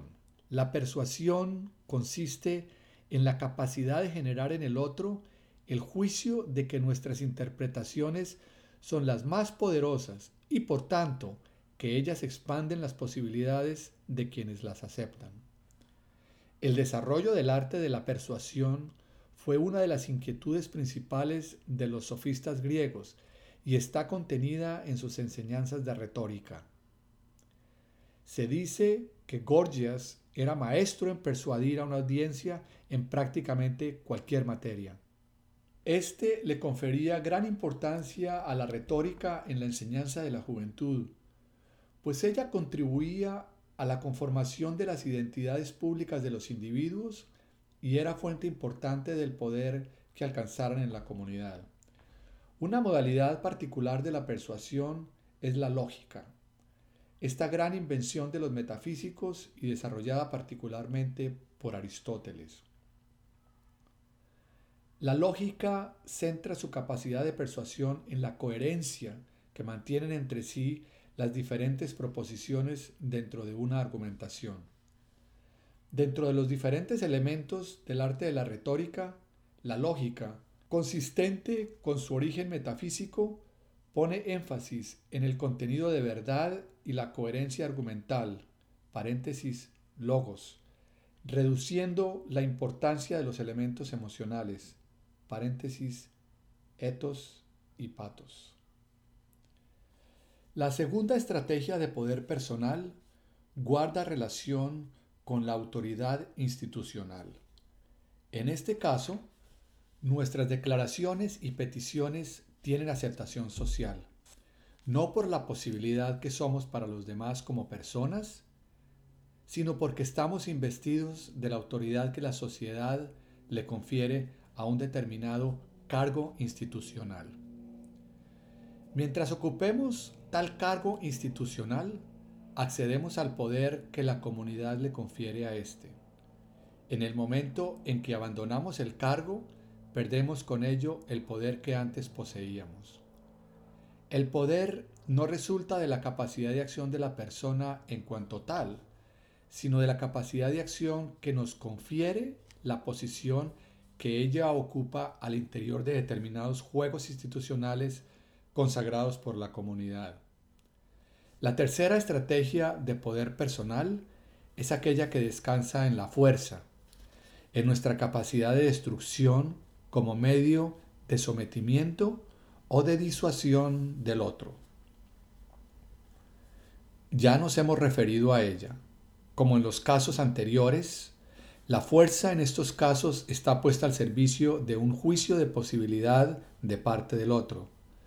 El poder que obtenemos resulta del juicio que otro hace sobre las posibles consecuencias que resultarían de no acatar nuestra palabra o de las consecuencias que podrían resultar de nuestra capacidad de respuesta frente al uso de su propia capacidad destructiva. En todos estos casos, en las estrategias de seducción, de poder institucional y de fuerza, nuestro poder personal es función del juicio de posibilidad del otro. El juicio de lo posible. Crisipo de Soli. El poder, hemos insistido, se funda en el juicio de lo posible. Cuando hablamos de lo posible, es interesante volver la mirada hacia los estoicos. Entre ellos, cabe ahora destacar la figura de Crisipo, quizás el más influyente de los estoicos de la antigüedad. También uno de los que se sitúan a mayor distancia de la influencia de los metafísicos. Crisipo nace en Soli, Cilicia, en la parte del sur de Asia Menor. Vive del 281 al 208 a.C. De su abundante producción escrita solo han sobrevivido algunos fragmentos. Crisipo se opone a la noción de lo posible propuesta previamente por Diodoro, según la cual lo posible es aquello que es o será verdadero. Tal noción de lo posible, sostiene Crisipo, lo hace indistinguible de lo necesario. Para Crisipo hay eventos que siendo posibles no sucederán. Es posible, argumenta, que una joya se rompa, aunque ello nunca ocurra. De la misma forma como toma partido contra Diodoro, Crisipo se enfrenta también con el planteamiento de Cleantes, un estoico anterior a él que había sostenido que las afirmaciones con respecto al pasado no podían ser necesarias porque de serlo no habrían sido posibles.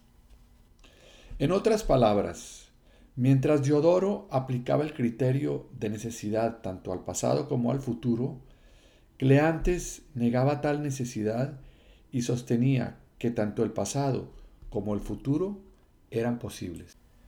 Oponiéndose a ambos, Crisipo toma una posición que podemos condensar sosteniendo. El pasado pertenece al dominio de lo necesario, el futuro al dominio de lo posible. Según Crisipo, todas las cosas verdaderas del pasado son necesarias por cuanto no admiten cambio y porque el pasado no puede cambiar de lo que aconteció a lo que no aconteció. Lo que ya aconteció dejó de ser posible por cuanto lo posible es aquello que podría acontecer, acontezca efectivamente o no. Según Crisipo, aquello que efectivamente acontezca es lo que llamamos el destino. Uno de los factores que separa lo posible del destino es lo que Crisipo llama lo que está en, en nuestro poder. A través de lo que está en su poder, los individuos participan en la generación del destino. El destino no es independiente del actuar de los individuos. Ello nos recuerda a Heráclito, que nos decía, nuestro carácter es nuestro destino. El juicio que concibe el pasado como necesario contiene una fuerte carga ética. En primer lugar, representa un poderoso antídoto contra el resentimiento, aquella emocionalidad que se gesta desde la impotencia, desde la falta de poder. Al observar el pasado desde el prisma de la necesidad, éste recupera la inocencia. Las cosas ocurrieron tal como ocurrieron, por cuanto no hubo condiciones para que ocurrieran de manera diferente. En tal sentido, ellas fueron necesarias. Quien se lamenta por experiencias del pasado a menudo se olvida que aquel que se lamenta es ya un individuo diferente de aquel que vivió esas experiencias por cuanto es un producto de ellas. Quien vivió esas experiencias era un ser distinto de quien se lamenta, pues no había todavía pasado por ellas. Resentir el pasado no solo compromete el pasado, también compromete el presente, y al hacerlo compromete también el futuro, en la medida que el presente es su antesala. Ello es parte del efecto corrosivo del resentimiento. Toda forma de resentimiento del pasado revela que no aceptamos plenamente quienes somos, que no nos amamos suficientemente, pues quienes somos hoy es lo que tal pasado hizo que fuéramos. La plena aceptación de quienes somos descansa en la plena aceptación de nuestro pasado, en la capacidad de mirarlo aceptando su necesidad sin despojarlo de su inocencia. A ello se refiere Nietzsche cuando nos habla de la importancia del amor fati, del amor al destino, del amor al acontecer efectivo de las cosas. Lo que no nos mata, nos dice Nietzsche, nos fortalece. Aceptar el pasado no implica dejar de tomar responsabilidad por nuestras acciones, ni exigir que otros tomen responsabilidad por la de ellos.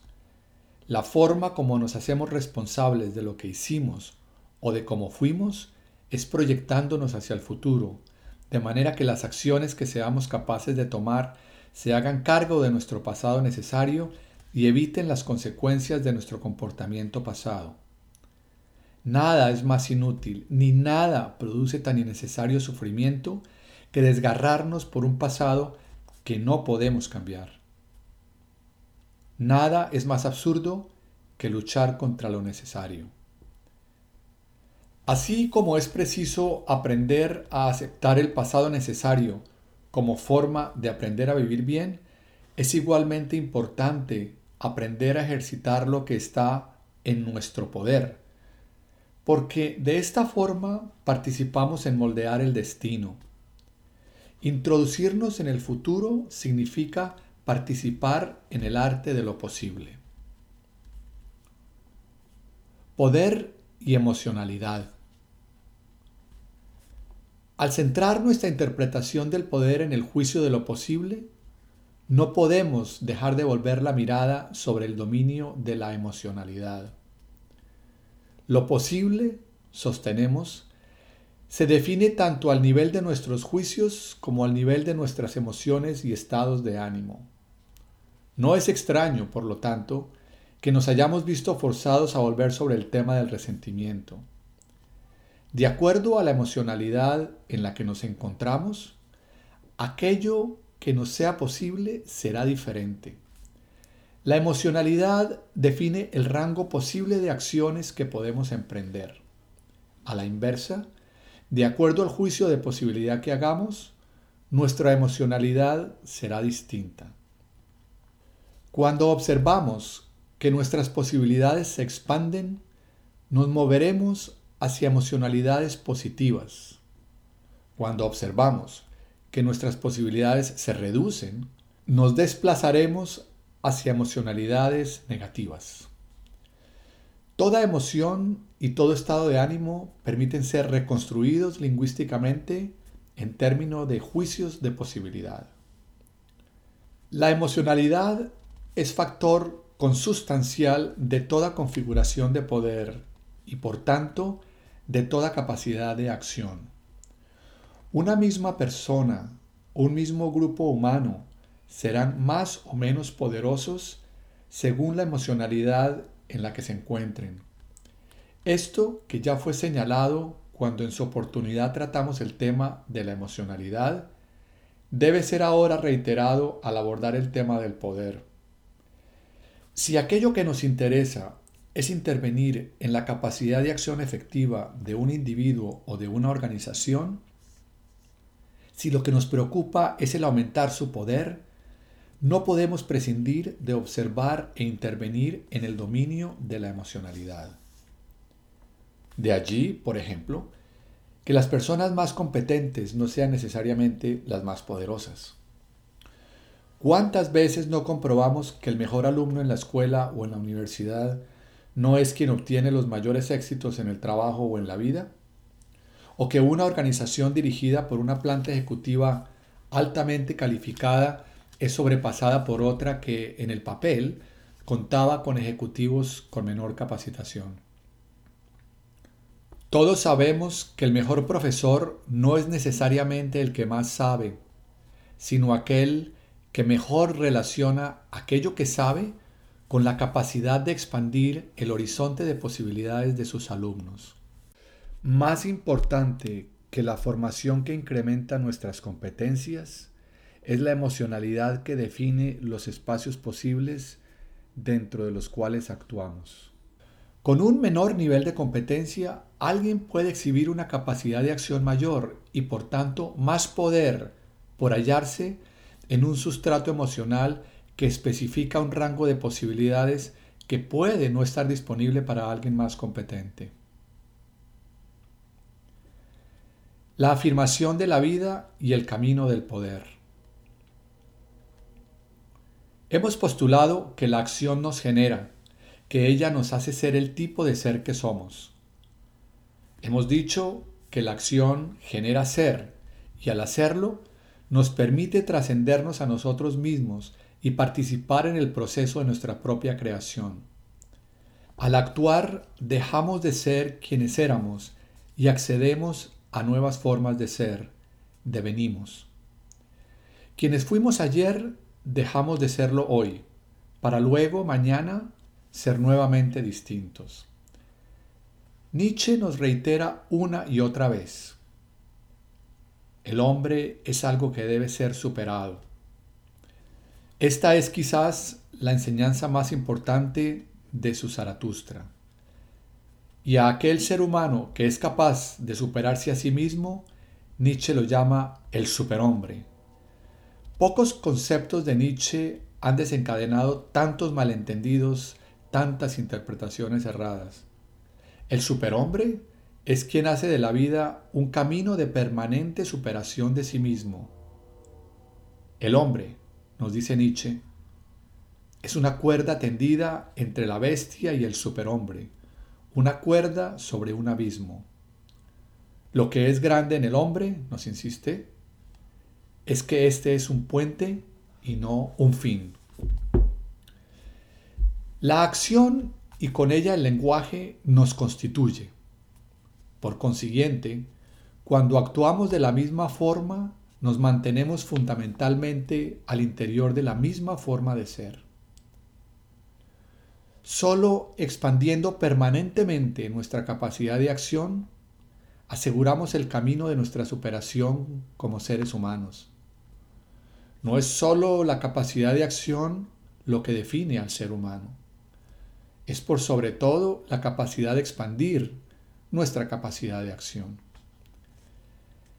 La clave para ello es la capacidad recursiva y expansiva del lenguaje.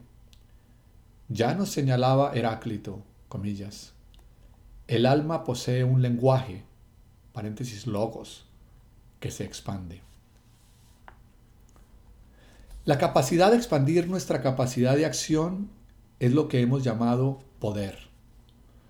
Optar por afirmar el valor supremo de la vida, optar por reconocer la prioridad de esta vida y de este mundo por sobre toda otra forma trascendente de vida y de mundo, es optar por el camino de poder como opción de vida. El camino del poder no niega la trascendencia. Por el contrario, es la expresión de nuestro compromiso. Nietzsche habla de voluntad por trascendernos permanentemente. Es la ausencia de toda resignación con nosotros mismos, de la resignación por seguir siendo como somos, sin aspirar a alcanzar formas más plenas de ser. La trascendencia en el contexto del camino del poder deja ahora de ser un recurso que degrada la vida humana que la confronta con un referente superior situado fuera de ella. Se trata, por el contrario, de la afirmación plena del valor supremo de la vida. La trascendencia se convierte ahora en un recurso inmanente de la propia vida.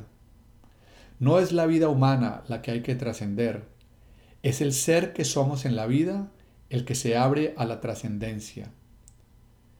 Lo que puede amarse en el hombre, nos dice Zaratustra, es que él es una apertura. En el mundo de hoy, en un mundo en el que nuestras metanarrativas, nuestros discursos trascendentes han dejado de alimentarnos adecuadamente del sentido que necesitamos para vivir, no tenemos otra opción para bien vivir que abrirnos al camino del poder, al camino de la expansión permanente de nuestras posibilidades de acción en la vida. Cualquier afirmación de mundos trascendentes, por muy legítima e incluso necesaria que ella pueda ser, no puede fundarse, como sucediera en el pasado, en la subordinación del valor de la vida humana.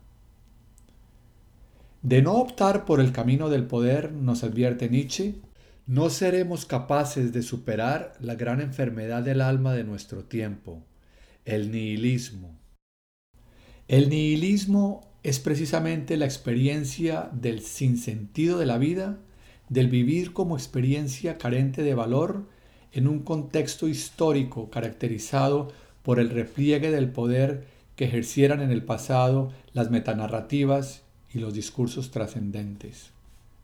El nihilismo es la experiencia que resulta de esperar que el sentido de la vida nos llegue como acto de gracia, sin haber todavía comprendido que hoy en día somos nosotros los que tenemos que participar en su creación, como si no nos hubiéramos enterado de que los metadiscursos se encuentran en proceso de agotamiento.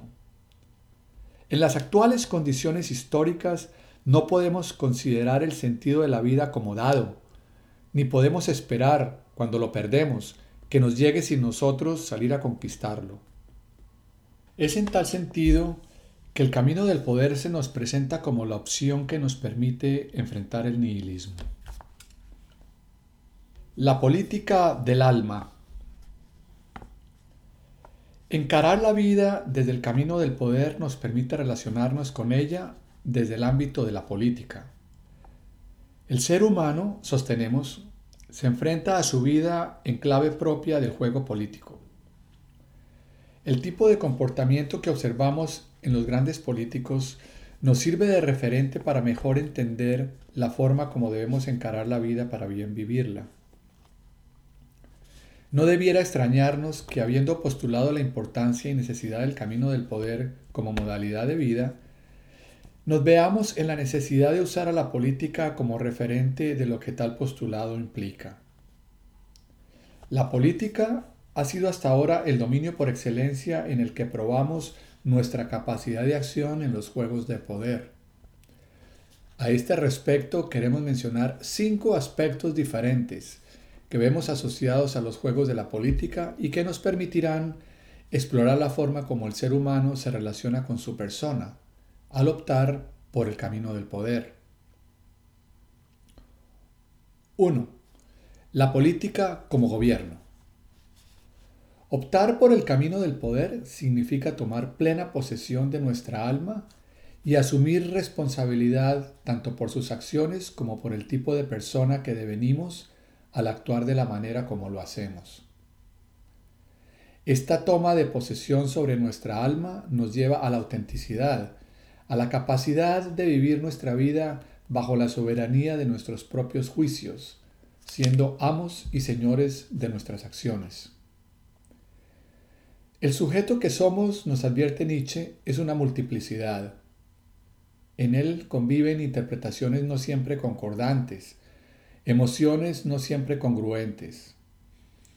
Parte de nuestra responsabilidad como seres humanos es asegurar no solo la coherencia dentro de esta multiplicidad, sino por sobre todo el tipo de coherencia que deseamos alcanzar. El ser humano que se introduce por el camino del poder se transforma en garante del orden de su alma. El hombre libre, nos dice Nietzsche, es un estado y una sociedad de individuos. 2. La política como ejercicio de la libertad. El camino del poder no está abierto a almas en cautiverio, no es el camino para almas esclavas, no es tampoco el camino del rebaño. El camino del poder solo está disponible para seres humanos libres, para individuos capaces de afirmar su plena autonomía, su capacidad de acción propia. Solo seres humanos libres pueden cruzar la cuerda que lleva de la bestia al superhombre. Quienes no sean libres caerán al abismo y no podrán efectuar el cruce. 3. La política como arte de lo posible. La frase anterior fue acuñada por Bismarck y nos permite explorar un aspecto fundamental de la opción por el camino del poder. El poder, sostuvimos, se define no solo por las acciones que realizamos, sino sobre todo por el espacio de lo posible. Lo posible, tal como argumentara Crisipo de Soli el estoico, representa un criterio fundamental desde el cual nos proyectamos hacia el futuro. Aquí es importante hacer una distinción, pues entender la política como el arte de lo posible permite dos interpretaciones diferentes. La primera consiste en el arte de saber actuar al interior de lo que es posible y por lo tanto, ésta toma lo posible como dado. La inquietud fundamental aquí es determinar lo que es posible para según ello actuar mejor. El énfasis está puesto aquí en intervenir dentro de lo posible para asegurar lo que acontece. En la medida en que no todo lo que es posible acontece, quien gobierna su alma a este nivel busca asegurar que aquello que acontezca sea aquello que permite su mayor desarrollo como persona. A este nivel, sin embargo, estamos todavía al nivel de la administración o gobierno del alma. La segunda interpretación concibe la política no tanto como el arte de actuar dentro de lo posible, sino el arte de participar en su invención. Lo posible, como hemos insistido reiteradamente, no existe como tal con independencia del observador que somos. Lo posible es siempre un acto declarativo, un juicio que realiza un observador. El acto lingüístico de lo posible sin excluir la necesidad de someterse a determinadas condiciones que permiten fundarlo, crea mundo.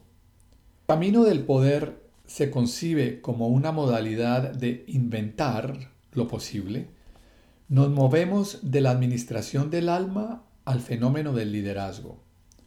Los líderes son aquellos que se comprometen en la invención o expansión de lo posible. 4. La política como liderazgo. Al llegar a la figura del líder, nos hemos acercado nuevamente a la figura del superhombre. El superhombre, dijimos, es quien hace de la vida el camino de su permanente autosuperación, de su autotrascendencia. Sin embargo, cuando volvemos a la distinción del superhombre a través de la figura del líder, un nuevo elemento interpretativo emerge. Ahora nos damos cuenta de que no puede existir la autotrascendencia como persona, como la forma de ser que somos como individuos, sin que ello implique trascendernos también más allá de los límites de nuestra individualidad y subsumirnos nuevamente en el espacio social dentro del cual precisamente nos constituimos como individuos. En el líder, ambos procesos de trascendencia se complementan. El líder no es solo alguien que participa activamente en la invención de sí mismo. Al hacerlo, transforma el espacio social de su comunidad y genera un ámbito en el que a la vez otros acceden a nuevas formas de ser. El líder, por lo tanto, representa un espacio de encarnación del ser social de la comunidad de la que somos miembros. Toda forma de liderazgo implica el abandono de una visión individualista estrecha de sí mismo. Involucra el retorno del individuo a su ser social. Se trata de la realización del ser individual en su ser social. No olvidemos lo que dijéramos previamente. El individuo es un fenómeno social. En la medida en que el individuo trasciende su forma de ser individual, transforma a la vez a la comunidad a la que pertenece y abre nuevos espacios de posibilidad de ser para otros individuos.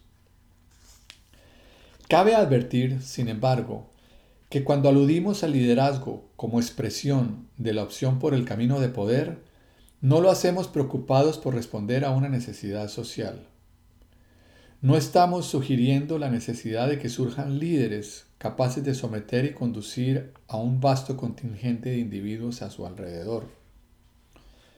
Nuestra concepción del liderazgo no corresponde con la necesidad social de una figura autoritaria, sino muy por el contrario, con un particular ideal de desarrollo individual. Obviamente, los individuos que se levanten como líderes influirán en su entorno social. No obstante, la perspectiva que sustentamos arranca desde una ética individual comprometida con asegurar el sentido de la vida y expandir las posibilidades de la existencia humana. Desde esta perspectiva, entonces, no es contradictorio considerar una sociedad conformada por una multiplicidad de líderes influyéndose mutuamente y generándose posibilidades mutuas en dominios diferentes de la existencia. 5. La política como espacio de desenvolvimiento de individuos emprendedores. La figura que en consecuencia responde con mayor lealtad a lo que sustentamos es la del individuo como emprendedor en una comunidad de seres humanos libres y autónomos, abierta a alentar la capacidad emprendedora individual. Esta es una comunidad comprometida, por un lado, en proveer la máxima apertura a todos sus miembros para que éstos participen con respeto mutuo en el desarrollo de sus respectivos caminos de poder y por otro lado, en aceptar las diferencias que resultarán del seguir tales caminos. Una comunidad en suma sustentada en el reconocimiento de la vida humana y por consiguiente de las condiciones básicas de subsistencia como valores fundamentales. La vida como obra de arte.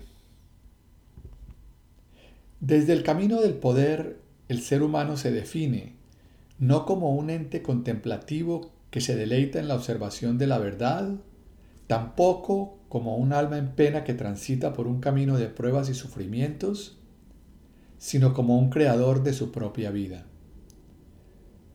El atributo fundamental de los seres humanos es su capacidad de actuar y a través de ella su capacidad de participar en la generación de sí mismo y de su mundo. De todas las cosas que los seres humanos pueden crear, nada posee la importancia que exhibe de la capacidad de participar en la creación de su propia vida. Toda otra forma de creación sirve a esta, su obra principal, la vida. Desde esta perspectiva, la comprensión del ser humano no se agota al concebirlo a través de la figura del político. Es más, esta resulta completamente insuficiente. Por sobre tal figura se levanta ahora otra, la del ser humano como artista, como partícipe en la creación de su vida, como iniciado en el milagro y misterio de la invención de sí mismo. El camino del poder es en consecuencia el camino de la creación. El ser humano es ante todo un ser creador. Como creador, nos dice Nietzsche, el ser humano se trasciende a sí mismo y deja de ser su propio contemporáneo. Pero en la creación surge otro aspecto importante. Se transforma en un ser libre. Creación y libertad se requieren mutuamente. Nuestra capacidad de creación nos hace libres, pero así como la creación es el ejercicio de la libertad, esta última solo emerge en el acto creativo. La libertad, en el sentido más profundo, no es una condición jurídica, sino una condición del alma humana. El concebir al ser humano en tanto artista que hace de su vida su gran obra de arte, nos lleva a hacer algunas consideraciones adicionales. La primera de ellas guarda relación con abrir espacio a las fuerzas destructivas que acompañan toda creación. Si aceptamos la creación, tenemos también que aceptar la destrucción. Como nos enseña Heráclito, no hay una sin la otra. No podemos trascendernos y alcanzar otras formas de ser sin dejar de ser quienes fuimos, sin abandonar nuestras formas anteriores de ser y ello resulta en un desafío crucial en la vida. Para trascendernos, debemos estar dispuestos a sacrificar nuestras formas presentes de ser. No hay trascendencia sin sacrificio, sin estar dispuestos a soltar aquello que pareciera sujetarnos, sin antes haber encontrado un nuevo punto de apoyo. Quien no pueda desprenderse de sí mismo, restringe sus posibilidades de trascendencia. Toda trascendencia, por lo tanto, se nos presenta como un salto al vacío, como un sumergirse en la nada, en el principio de disolución del ser que somos, para desde allí volver a emerger en las aguas de la vida. El camino del poder y por consiguiente de la creación es el camino del riesgo, de la vida como apuesta. Optar por el camino del poder implica en consecuencia asegurar las condiciones emocionales que resultan necesarias para permitir tanto la creación como la destrucción, aspectos ambos inseparables de la dinámica de la autotrascendencia. Ello implica vencer lo que Nietzsche llama el espíritu de la gravedad. Este nos ata a las formas existentes de ser, introduce pesadez en nuestro desplazamiento por la vida y nos impide despegar en nuestro salto al vacío. El espíritu de la gravedad debe ser vencido con las fuerzas opuestas, aquellas que surgen de la inocencia del juego. Apoyándose en imágenes proporcionadas por Heráclito, Nietzsche identifica esta capacidad creativa con la figura del niño, aquel que construye castillos de arena en la playa para verlos enseguida destruidos por las olas y que vuelve a construir otros nuevos.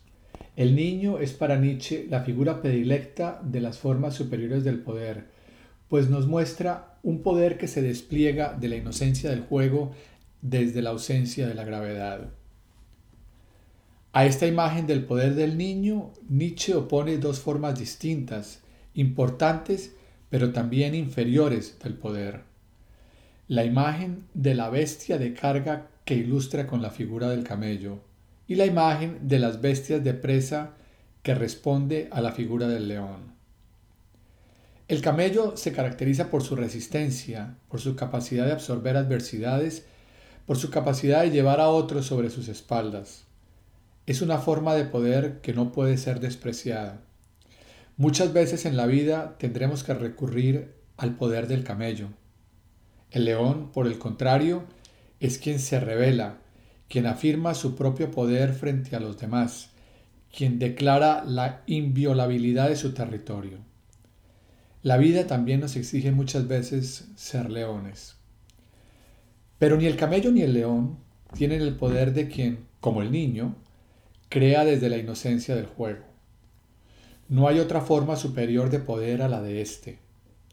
Desde la figura del niño podemos comprobar cuánto nos hemos alejado de nuestra concepción tradicional del poder y cuán distantes estamos del juicio de que el poder es maligno y fuente de corrupción.